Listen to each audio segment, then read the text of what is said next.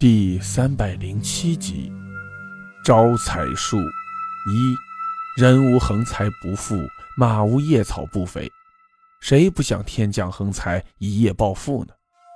我想，不管谁要是知道了这种招财术，都会忍不住试一试的。说话的是一个姓何的中年男子。一个月前，他还是个交不起房租的穷光蛋，但几天前。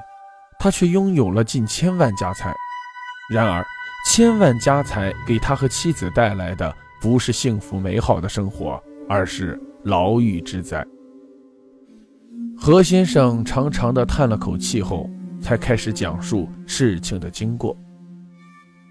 我本来是开摩托车载客的，就是俗称的摩的司机。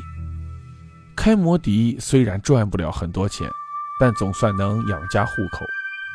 后来政府说什么摩托车污染环境，影响城市形象，一下子就给禁了。老实说，论到污染环境，一百辆摩托车也比不上一辆公交车。我没见过哪辆公交车不冒黑烟的，但却没见过有几辆摩托车会冒黑烟的。要禁的话，首先就得禁公交车。说什么影响城市形象，那就是屁话。老百姓都揭不开锅了，还谈什么城市形象呢？乱发一轮脾气后，何先生的情绪似乎得到了舒展，继续说道：“当老百姓的永远斗不过当官的，政府说要进就得进，进了我就失业了。我都快四十岁了，书没读多少，又没什么专长，现在大学生也找不到工作，像我这样的中年人就更难找工作了。”就算想到饭店找份洗碗的差事也找不到，所以只能每天在家里发呆。虽然我老婆有工作，但是收入并不多，仅仅够家里的日常开支，连房租都交不起。每当儿子说学校那些乱七八糟的费用时，我们两口子的心就烦死了。我已经想尽办法节省开支，连抽了二十多年的烟也戒掉了，但是现在什么东西都在涨。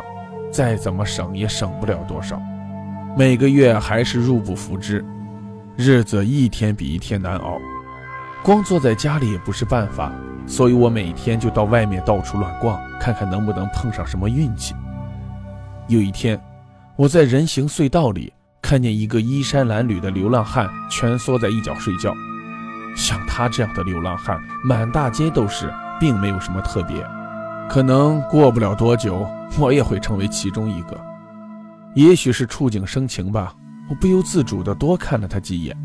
看着看着，竟然发现他还戴着手表，这可有趣了。当流浪汉的还会戴手表。反正我也是没事乱逛，就想逗逗这个戴手表的流浪汉，于是就蹲在他身前询问他时间。他伸了个懒腰，边打哈欠边瞥了我一眼，一句话也不说。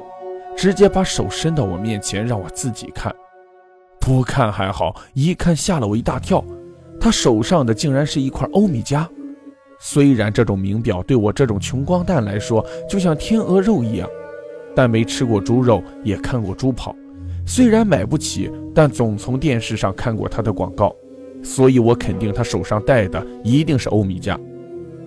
一个流浪汉怎么可能会带着一块名表呢？于是我就问他这块表是不是假的，他懒洋洋地把表摘下来抛给我，说他也不知道是真是假，几十万买回来用了几年也没坏，就算是假的也假的有质量。当我想把表还给他的时候，他却扬扬手说：“你拿去典当行看看能不能换点钱，要是能换到，就给我买两瓶酒来。”这个流浪汉还真挺有意思的。竟然给我一块假表去典当，不过仔细一想，我什么都缺，就是时间多的是。当一会儿跑腿也不会有什么损失。这块表看上去质量挺好的，就算拿到典当行换不到钱，给地摊也能赚个几十块。于是我就答应了。我把手表带到典当行，二柜和头柜交头接耳了一会儿，就给我开出了一万的高价。一块假手表怎么可能值一万？所以我以为自己一定是听错了，就多问了一次。谁知道，二贵立刻冷嘲热讽地对我说：“做人不要太贪心。看你也不像有这块表的人，有一万块钱进口袋已经不错了。我想他们一定是以为手表是我偷来的，但我没有生气，只是在心里笑他们笨，拿一万块钱收一块假表。拿到钱后，我去买了两瓶五粮液，还买了很多下酒菜去找流浪汉。当流浪汉知道我把手表当了一万块的时候，并没有我想象中那样露出惊讶的表情，只是漫不经心地说。哎，才换到一万那么少，他的表现让我不禁怀疑手表并不是假货，而是真正的欧米茄。于是我就问他手表到底是真的还是假的。他白了我一眼说：“你认为典当行的都是傻子？他们比你精多了。不是真货，谁会给你一万块？”流浪汉的话让我呆住了半天。回过神之后，我立刻就说。他之前说过，手表换到钱后给他买两瓶酒就行了，并撒谎说我已经把钱都花光了。他对我大笑着说：“贪也要贪得有素质，我又没要你把钱给我。要是我想要钱，自己拿去典当不就行了吗？”知道对方不会把钱要回，我就心安了，因为我当时实在太需要钱了。之后，我和他到附近的公园里找了个地方喝酒。三杯下肚，我就问他手表是从哪儿弄来的。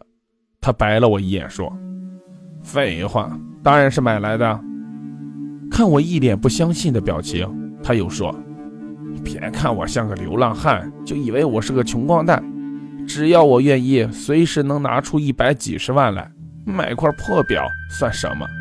我当然不会相信他的鬼话。要是他真的那么有钱，还会睡到人行隧道里吗？我把心中的想法说了出来，他只是一笑了之，把酒喝完就躺在地上睡觉，没有再理睬我。好了，故事播讲完了，欢迎大家评论、转发、关注，谢谢收听。